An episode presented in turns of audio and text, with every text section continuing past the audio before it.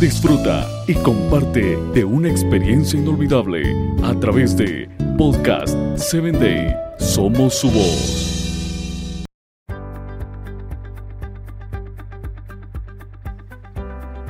Hay algo muy impresionante en la vida del ser humano y es precisamente cuando decidió que usted y yo naciéramos en este planeta Tierra. Él planeó crearte y en cualquier circunstancia de nuestro nacimiento, sería muy importante con quién estarías creciendo en tus primeras etapas. Tus padres, ya sean buenos, malos o indiferentes, siempre serán los padres que Dios puso en tu vida con propósito. Lo bueno es que cada persona posee una hechura genética exacta única y necesaria, por lo cual todo ser humano tiene un ADN que Dios nos puso para formarnos en la existencia.